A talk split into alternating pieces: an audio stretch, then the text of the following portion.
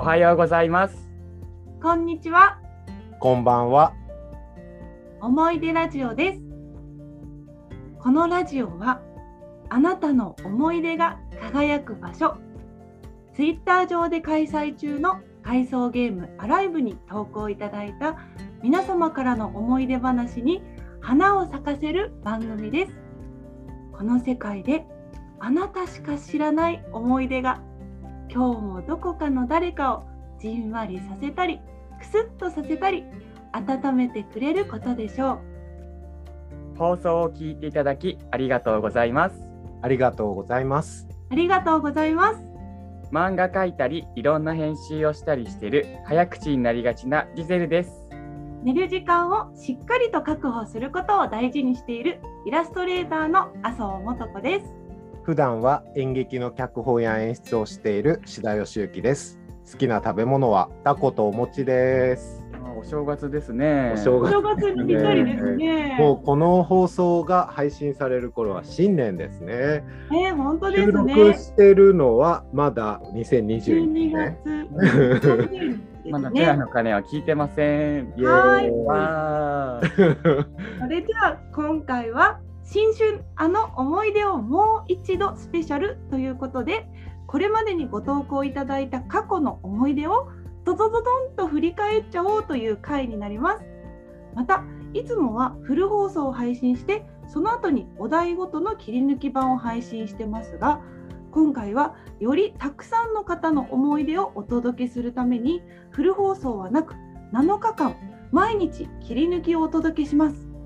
毎日何のお題が掘り起こされるのか楽しみにお聞きいただければと思いますスタンド FM のアプリからこの放送をお聞きの方は概要欄に話題となった過去のお題へのツイッターリンク先を貼っております。麻生さんのイラストや関連するキーワードを見ながら聞くこともできますので、ぜひお試しください。それでは早速最初のお題はといきたいところなんですけども、えー、その前にですね実はとっても嬉しいことがあったのであのお話ししてもいいでしょうか？どうぞどうぞえーはい。えっ、とですね先週のお題で当選するというのがあったと思うんですけどもあのー放送の中でですねジゼル君が他にも当選した思い出があったらお送りくださいっていうふうにあのお声掛けさせていただいたところですね、はい。なんとですねあのお二方から他の当選したあの思い出をご投稿いただきました。すごく嬉しかった。素敵ですよね。というわけ嬉しで、はい、あのせっかくお二方ご投稿いただいたのでありがとうございます。ご紹介させていただきます。お二方あの連続でお読みさせていただきますね。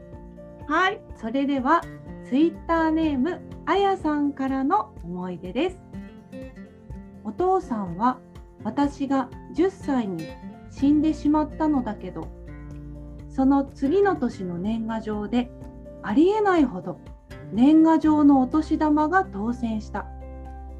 ふるさと便みたいなやつも4つくらい当たるし切手なんて10枚ほど当たった。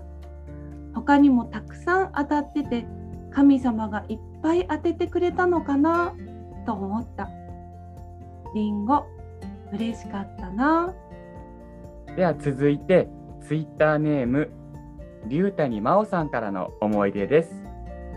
宝くじとかビンゴとか、とことん当たらないタイプなのですが、娘を妊娠中だった年の年末に行ったお寺で、景品付きのおみくじを引いたら、一等が出て、干支飾り、かっこ羊年をいただきました。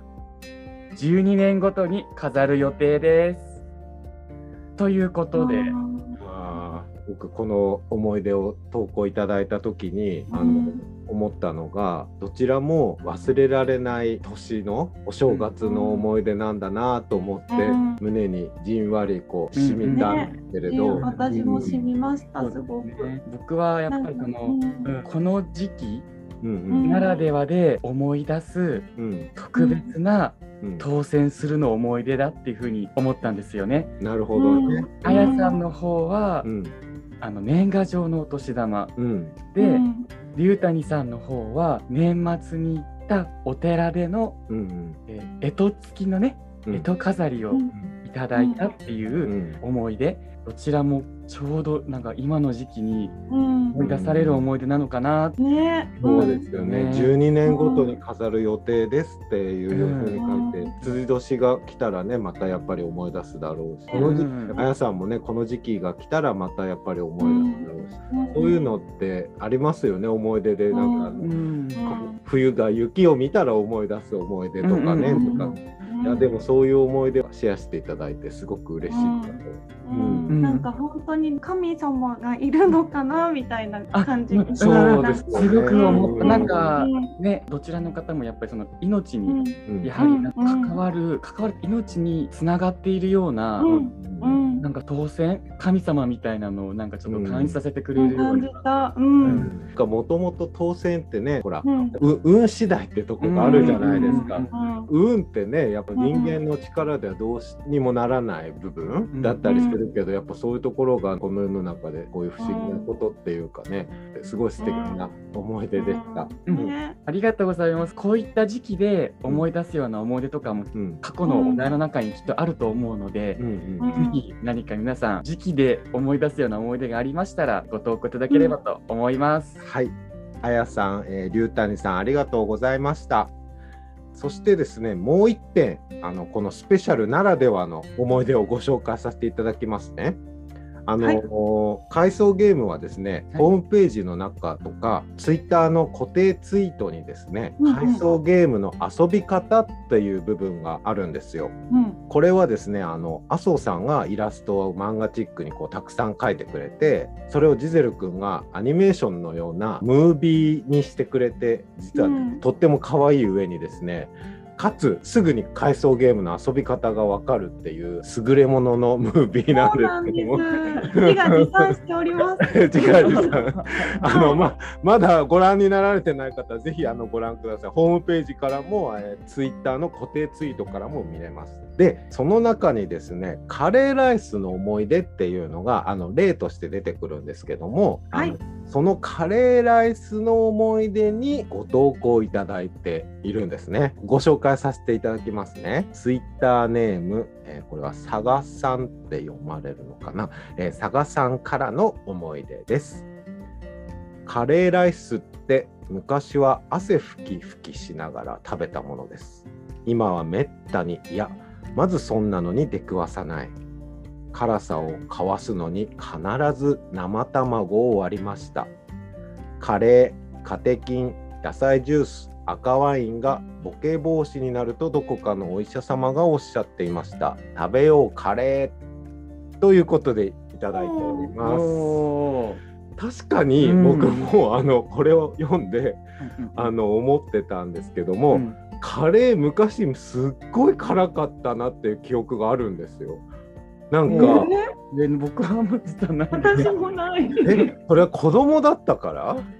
じゃ子ないかな。供の味覚だったから辛かったのかな。あーなんかうんすっごい辛いと思って食べてた記憶があるんですよね。へえ？あ違う。多分ねうちお母さんがバーモンドカレーの甘口ばっかり入れるからああの隠し味でチョコレートをいつも入れてたから うちのお母さんはってだからあんまりね辛いカレーのねあれがないんですけどあのおお店とかでカレー食べたりししてもなん僕はねもう水をとにかく飲んで辛いって言いながら食べてた記憶があるんだけど、それって今はうん。外でカレー食べても辛いってなることってまあそれはあの辛さ調節できるじゃないですか、だからはいあれなのかもしれないけどなんかあんまりないなって僕ね坂さんからのうん。思い出を読んでうん。そうやって昔うん。デパートのし食堂？レストラうん。ンみたいなところでああいうところで食べたカレーって辛かったなってすごいなんか思ったんだよね。でもやっぱりこの佐賀さんも書いているようにカレーはすっごい栄養あるから、一郎も朝ごはんカレーって聞いて、うん。へーいやあのずーっと食べてんだ絶対。ずっとカレー見たくて、そうなん。だでも、うんカレーめちゃくちゃ完全食だから、うん確かにすごい健康にいいいいなって思う多分。うんうんうんいやカレーなんか定期的に絶対食べたくなる国民食べたくなる。定期的に絶対食べたいカレー。ね、このカレー、カテキン、サイジュース、赤ワインがボケ防止になるとどこかのお医者様がおっしゃってましたってことなんで、うん。じゃああのカレーと野菜ジュースで一緒に取ろうと思います。あーそうですね。うん。うん。あのトマトは苦手なん。でちょっと野菜ジューストマト抜きのうん。僕もトマトはちょっとごめん。なさいって感じ。必ずさカレー頼むとちっちゃくさあのサラダみたいなのついてくるじゃん。ああ、うんそこに必ずトマトって乗ってんだよね。持ってるね。それはあのいつもあの同席してる方にトマト食べるとか言ってさお裾分けしてますけど じゃあ食べようカレー。食べようカレー。食べようカレー お正月過ぎたら食べたくなるよね。なるなるなんか知らないけどうん。多分 CM 流れ出すよ。あーそういうね CM が。ということで、はい、坂さんありがとうございました。それではですね、ようやく本編の新春あの思い出をもう一度スペシャルに参りたいと思います。はい。はい。えー一つ目は2021年1月10日のお題でお正月らしくお雑煮です。はい。ツイッターネーム、ときわライブラリーさんの思い出です。お前はすべての記憶を失うが、料理のレシピを一つだけ記憶として残してやる。何がいい？と神様に聞かれたら多分、お雑煮のレシピと答えると思う。今の自分のお雑煮レシピは10年前に原型を人から教わってその後少しずつカスタマイズしてきたやつだし10年前に原型を教わった時にはこんなにうまいものがあるのか。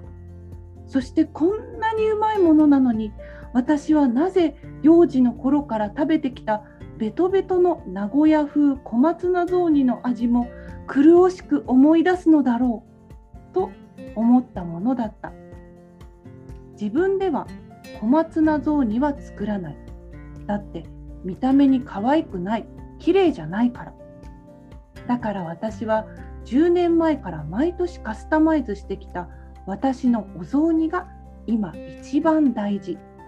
そしてこれを作るたびに小さい時毎年食べてたベトベト雑煮の素朴さと一族老頭の年の瀬正月の喧騒と自分の兄弟との連帯を思い出す。私の雑煮レシピは私の記憶庫への鍵なのだ。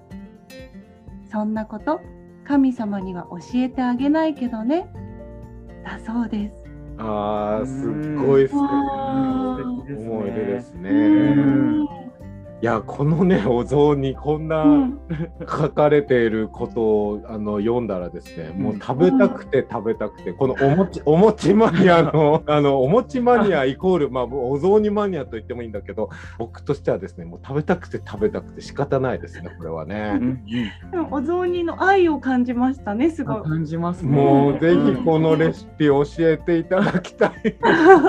そうですよね。うん、しかもだって原型がね10年前にうん。原型があって、そのうん時にもうこんなにうまいものがあるのかってなうんうったん。の,、のをさらに10年かけてうん。カスタマイズされて、もうこれ以上ないというようなのがね。毎年毎年ねバージョンアップしたお雑煮ですよ。もうね、もう食べたい。食べてみたい私も。知りたい。知りたい。僕もなんかこの流れでうん。すごく素敵だなって思ったのが、うん当選するのお題から続いて神様が何度も登場してくるこの感じが、確かに。すごい。すごく確かに。なんかね、神様。すごいですよね。すごい。ねうんうんうん。あんまりそんなことは考えてあのなんかチョイスしたわけではないんだけど、なんか、うん。からの流れで、うんうんうん。すごくこの感じが偶然だとはいええびびっくりしてます。なんかおうん正月だなんからやっぱりね。ぴったりですね。うん、っていうのも感じました。なるほど。どなるほど。うんうんうんうんあの思ってもみなあ、かった僕だけかな。いやでも確かにそうだね。う。うんん。ここでお雑煮をチョイスしたのは各地方によって、うんうん。みんな全然食べてるお雑煮が違うじゃないですか。うんうんうん。なんかほらこう僕のところのお雑煮の話をするとちょっと長くなるのでちょっとそこを割愛して えっと、はい、いろんなところその例えばすまし汁でなんかもう具は全然入ってないで三つ葉だけみたいなところもあれば、うん、あんこのお餅で食べるところとか、うん、味噌ベースだったりとか、うん、醤油のすまし汁だったりとか、まあなんかいろいろあるけど、僕が食べた変わり種ではお魚が入ってお魚の出汁で地方によって全然違うからみんなきっとすっごいいろんなお雑煮のあのがあるんじゃないかって思うんですけど大金持ちになったらその各地方のいろんなお雑煮、はい、いろんなお餅のカスタマイズできていろんなのが食べられるお雑煮のお店っていうのをやってみたいんですよ。お雑煮専門店。お雑煮。専門店。そうそうそう。いやぜひあの特許ライブラリーさんにこのお雑煮のレシピを教えていただきたいと思います。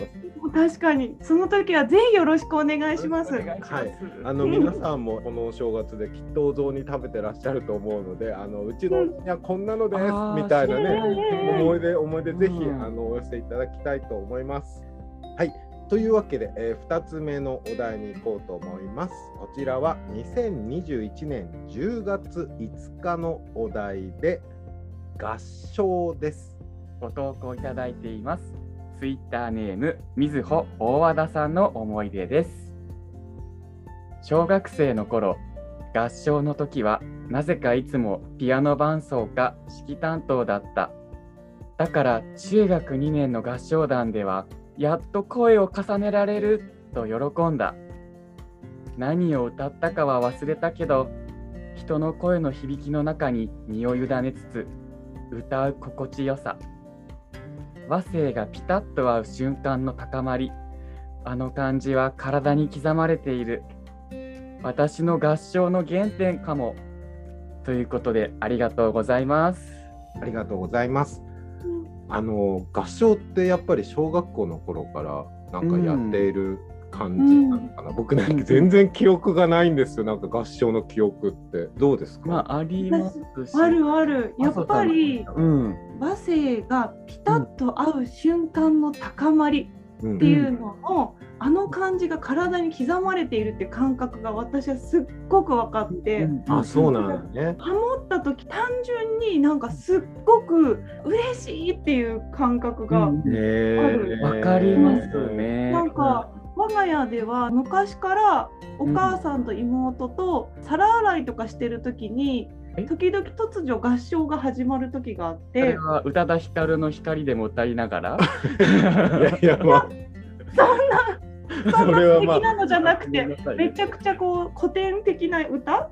なんなんだろうな「春のうららの」とかそういうそれなの？でそういうやつをなんかハモるのが好きで、でお母さんがなんか昔からマンドリンっていう楽器のアンサンブルに入ってて、お母さんはマンドリンじゃなくてマンドラっていうバイオリンから見てビオラみたいな楽器？なんていうかな、ちょっとアルトの楽器、なのでハモる役の楽器をやってるから、割とハモるのが得意で、うん、まあ、それでハモってくれるんだけどその時すっごい楽しいから、うん、こう人間としてハモるっていうのは多分楽しいことなんだと思うな、えー、大人になってから大勢で合唱ってなかなかやらない機会が多いと思うんですよ。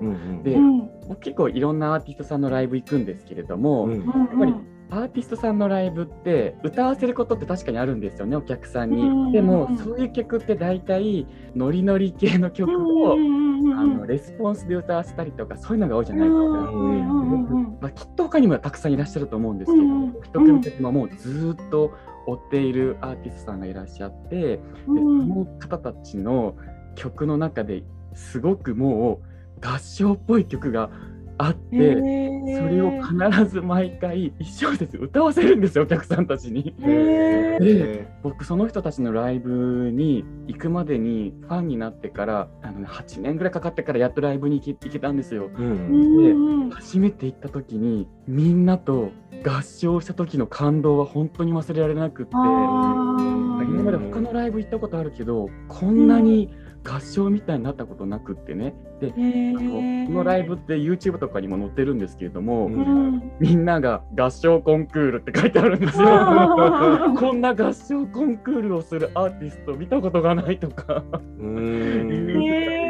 でも本当に麻生さんのおっしゃる通り合唱した時の、あの高まりうんううんんうんうん。すごい気持ちいいですよね。うん気持ちいい。なんか体に刻まれる感じそのとも大和田さんもおっしゃられてるように、うんうんうん。ううん。んあの体に刻まれるっていう感じが、うんうん。今ですもなんかねごいわかる。すぐ思い出せるようなあの高まりがね、ううんまさに素晴らしいですね。僕はあれかなだからなんか自分が歌が苦手っていう意識がすごいあったから多分なんか音楽の授業とかあんまり楽しめなかった子供時代だったから、うんうんだから多分そういう思い出がないんだろうけど、うんでも中学の時の音楽の先生がね男性だったんですよ。うんうんしかもうん結構まあまだあのすごい若い男性で、うんその先生が目の前で歌ってくれた時せ多分声楽をね多分専攻してたのかな。あうんうんうん。その先生が歌ってくれた時ねびっくりした記憶があって目の前でちゃんと専門で学んだ人が歌ったのって聞いたことなかった。今で言うあのちょっとオペラ歌手が目の前で歌われたみたいなぐらいの衝撃があってうん。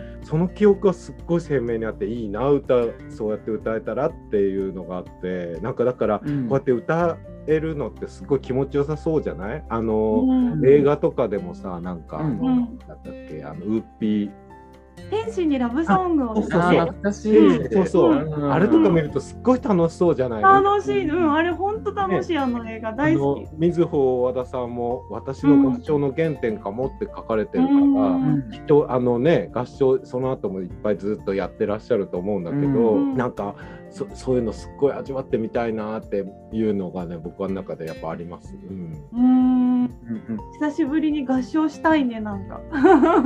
あの僕はいちょっとすごいあのハモるどころかちょっと見出しますけどいいじゃないか。そんなん関係ないですよ。うんうんうん水穂和田さんありがとうございました。えっともうお一方、えーご紹介いたします。ツイッターネーム岡圭吾さんの思い出です、えー読ませていただきます。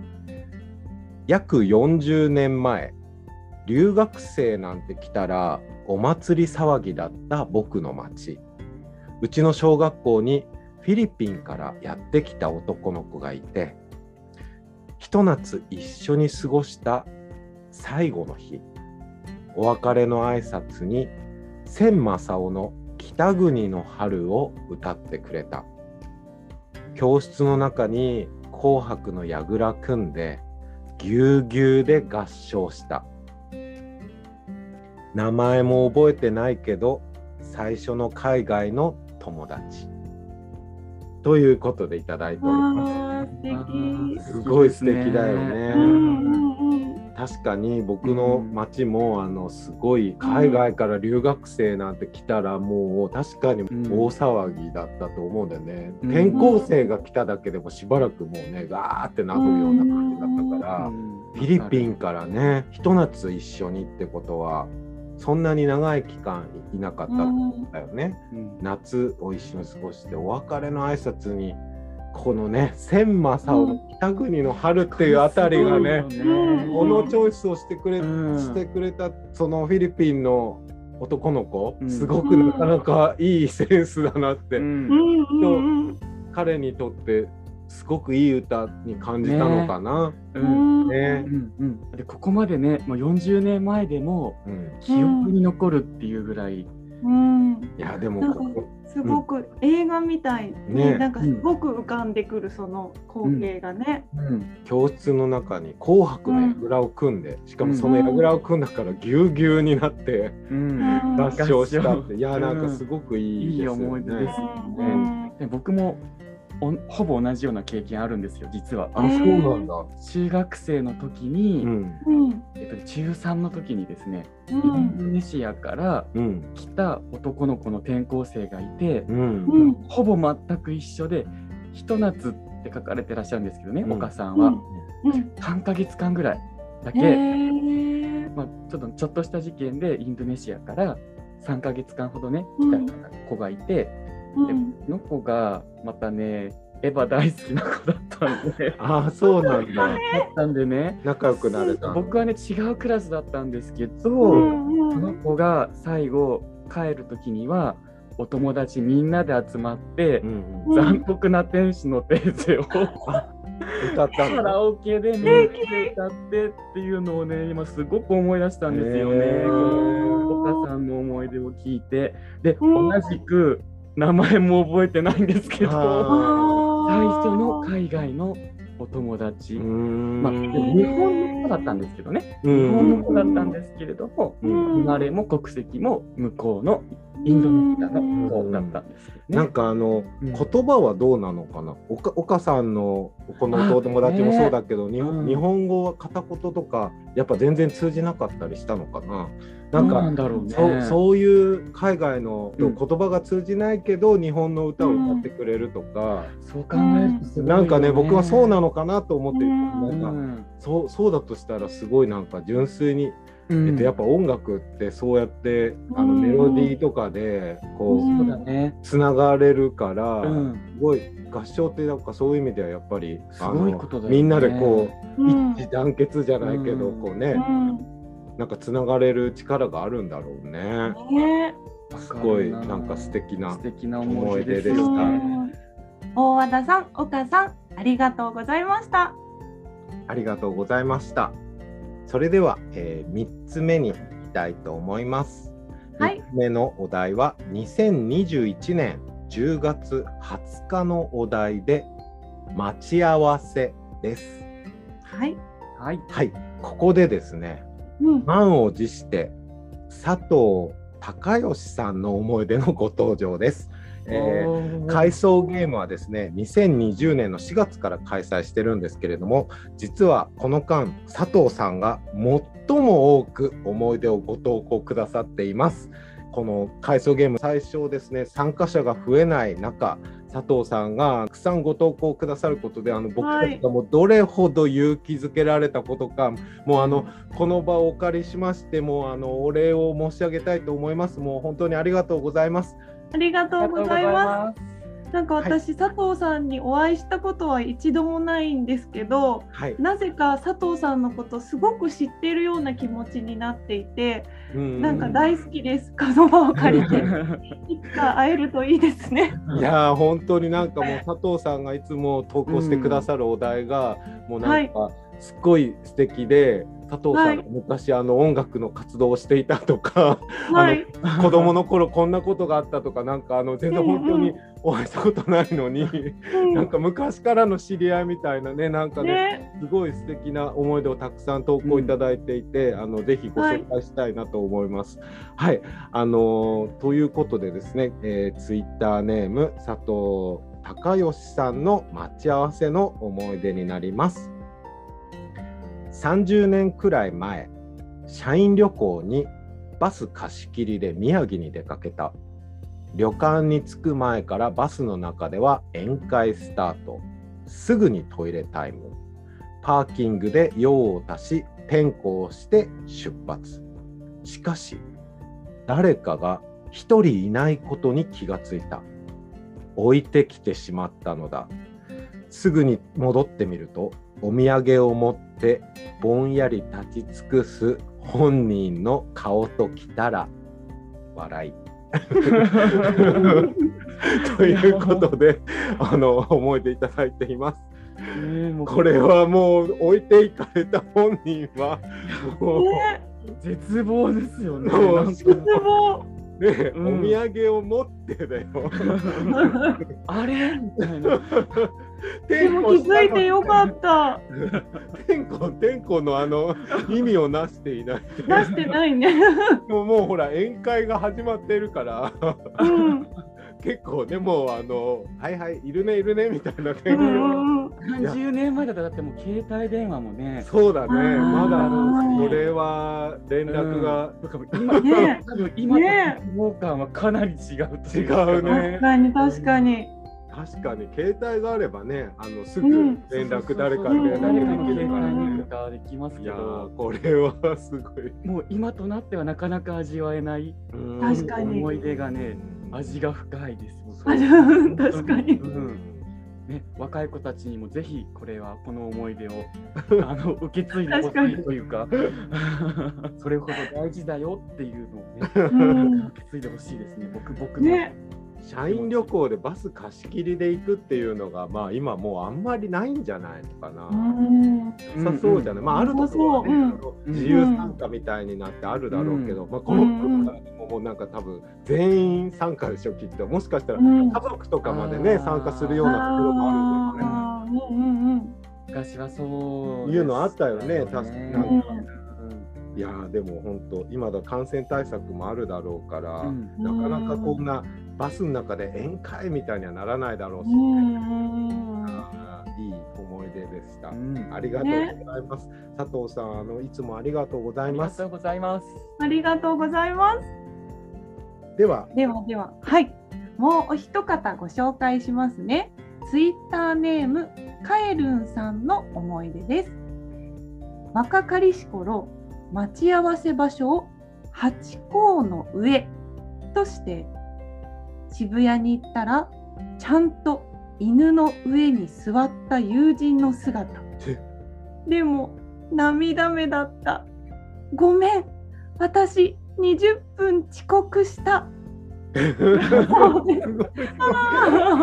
れはすごいこ思い出れはすごい。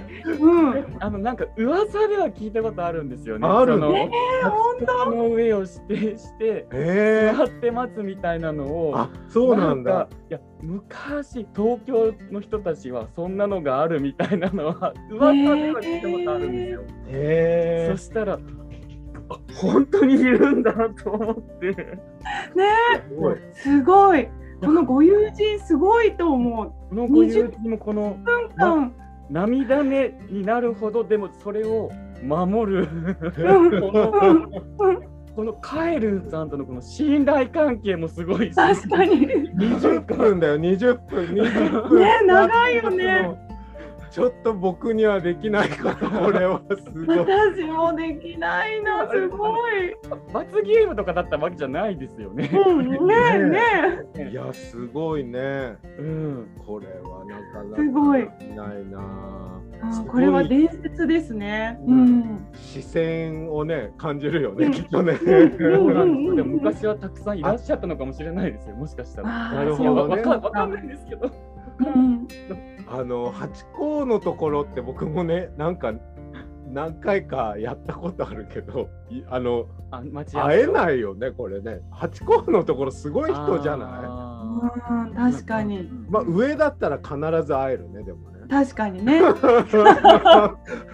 会ってすぐわかるよね。だってハチ公の上にいたら、ー今はもできないでしょうけどね。多ハチ公の上にね。分あんまりやってるのとか聞いたことができないよコンねコンプライアンス的にとか多分いろいろあできなさそうね、あるんじゃないおかかりしい頃はちょっとはね、うん。どれぐらいかわからないけれど、うん。ありがとうございます。ありがとうございます。待ち合わせってねやっうんぱりなんかいろんな思い出があるんじゃないかなって思う、うんうんうん。なんかお二方ともうん。今と、今となってはなかなかうんうんうんうん聞けない思い出だから、いやうん。ね、なんか素敵ですよね。さっきも話に出たけど携帯があるから今ってスマホねでもすぐうん。に打ち合わせでも連絡がつけちゃうんだよねきっと、ううんだからこんな風に例えば8個昔だって8個で指定してもそうそうそうそうそうそう。そうなんかあんまりね合わなか合わない人とか、うんうん今日初めて会う人とかだと、うん。こういう風に八甲の上に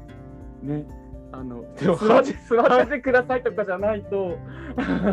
初めて会う人とハチ公の上では絶対待ち合わせはしないよ。それぐらいしないともしかしたらちょっ連絡が取れないっていうのはやっぱりね何かあった時にどうしようもないっていうのがあるからね、と、う、うんん。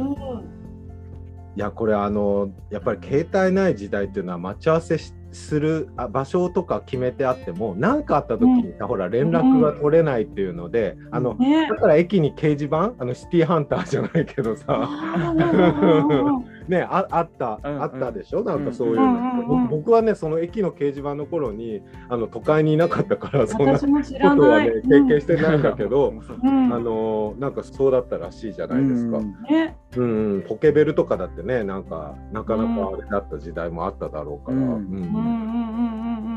私もね携帯がある時代だったけど私1年に何回か携帯忘れるんですよね。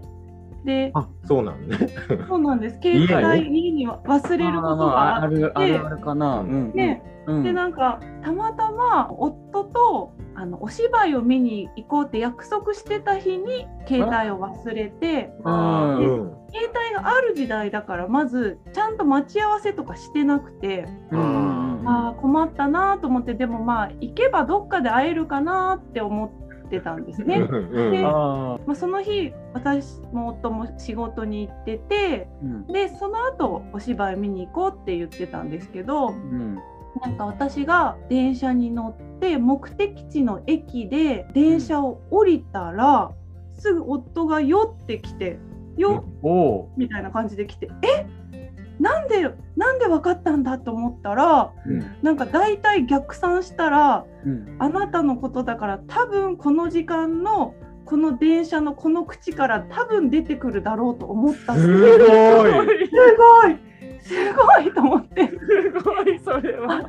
ありがとう。じゃあ行こうかっていうことで あの何事もなかったように行けましたっていう。それもまたそれもすごい。すごい。すごいな。思い出だね。幸せかな？本当ありがとうって思ったけど、うん。なかなかなかなかそれできるのはねあのね、うん、やっぱ電車とか地理とかねまあましてあなた、あなたの行動のあれ確かに確かに。詳しい人じゃないと。でも麻生さんをきっと迎えば会えるっていうのがあるからうん一心伝心？なんだろうね。か。なね。うんうんうん。でもなんかちょっと一瞬なんか不審者に声をかけられたかと思って 誰？って思ったらああありがとうびっくりしたみたいな。いきなり「よ」って言われたらね。まあね。そうそうそうびっくりしました。すごいな。それすごい、すごいもう携帯忘れちゃダメですね皆さんね。話だよね。忘れちゃダメ。僕も忘れちゃダメ。方向音痴だしもうあのスマホがないとどこにも行けません、ね。打ち合わせの思い出、えー佐藤さん、カエルンさん、ありがとうございます。ありがとうございます。それでは、え4つ目のお題に行きたいと思います。はい。2000 2020年7月13日のお題でピーマンです。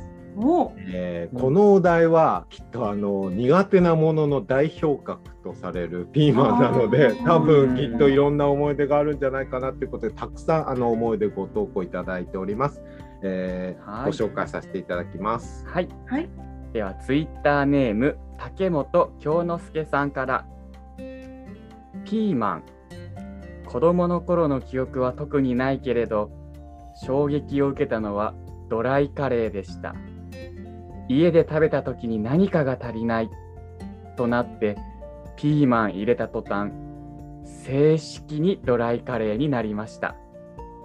主役じゃないけど、いないとダメってこの時知ったのですよね。脇役の魅力。確かにドライカレーにはピーマン入っててほしい。うん。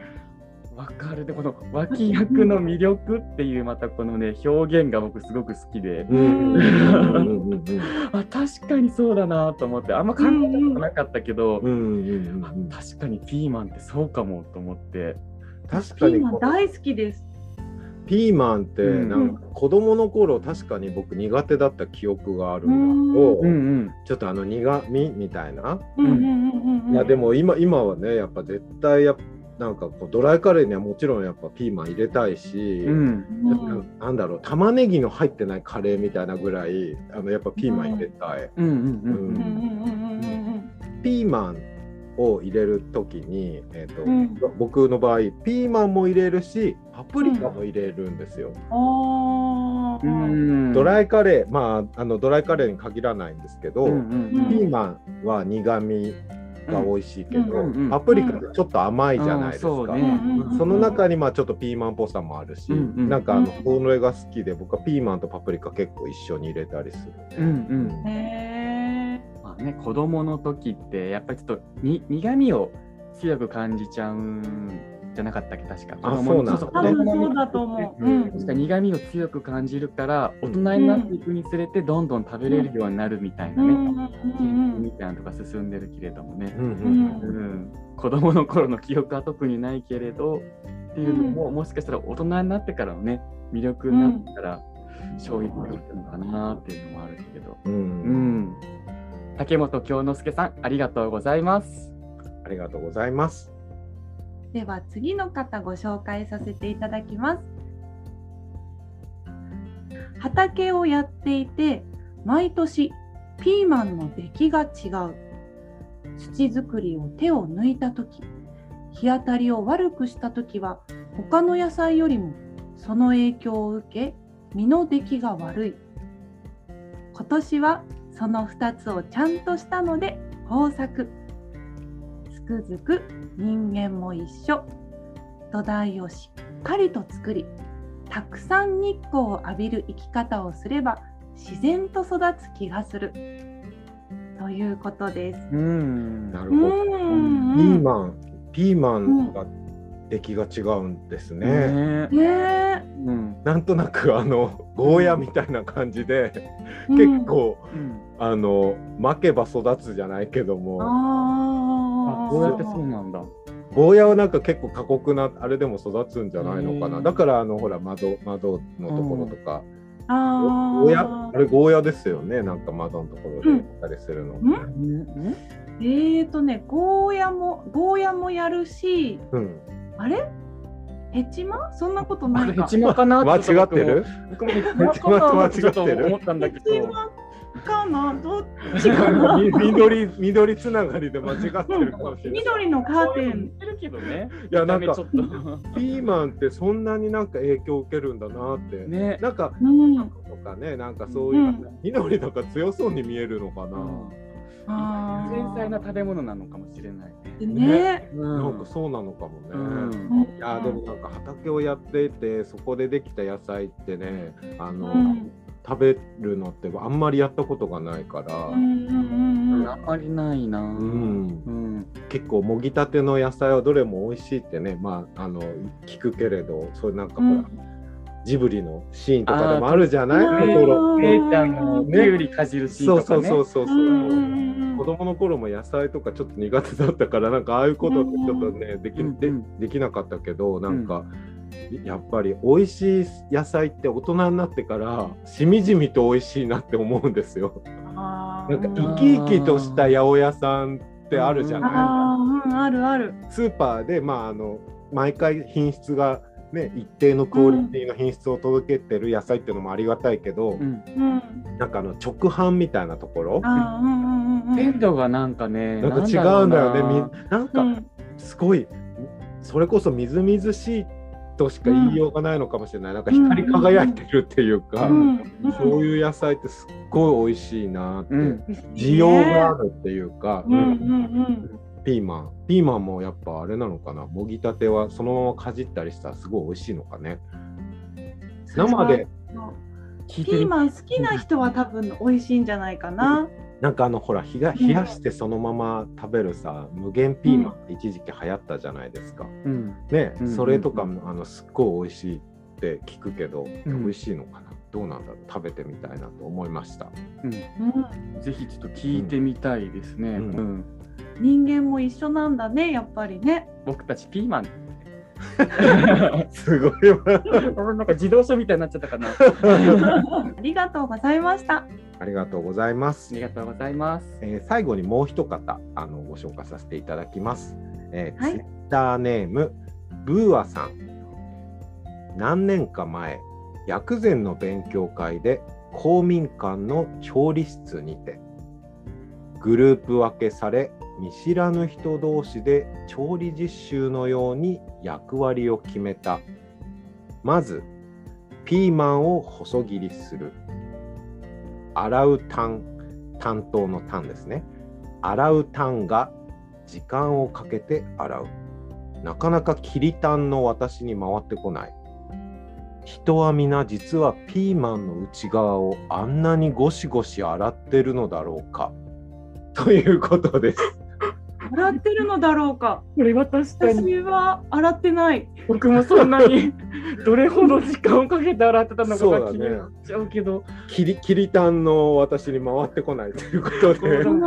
ブーアさんのこの洗うタン、切りタンっていうのがなんかね、うん可愛くて、僕すごいこれ今度使ってみたいってすごい思ったんですよね。ね、あのほらなんなんとかたんってあの相性みたいだよね。あそうそうそうちょっああ確かに確かに。洗うタンの人、切りタンの私に早く回して って。とピーマンってちょっとあのなんだろう中の種うんうんうんうん。結構取りづらかったりする。簡単にポンとは取れないじゃない？あの普通に切ってからあれすると。うんうんうん実はあのなんかねヘタのところをゴンって押すとそのままこうほぼって取れるんですけど。うんあ切ってからやるとなかなかちょっと取るのねちっちゃい種、う内側は確かにゴシゴシ洗わないねうんあ。洗わないね。種を取るためのゴシゴシはなんかでもね、種がなかなか取れない事件が起きてたとかね、実は。なかなか取れない事件。事件でもないけど。身に埋もっちゃったとかかな。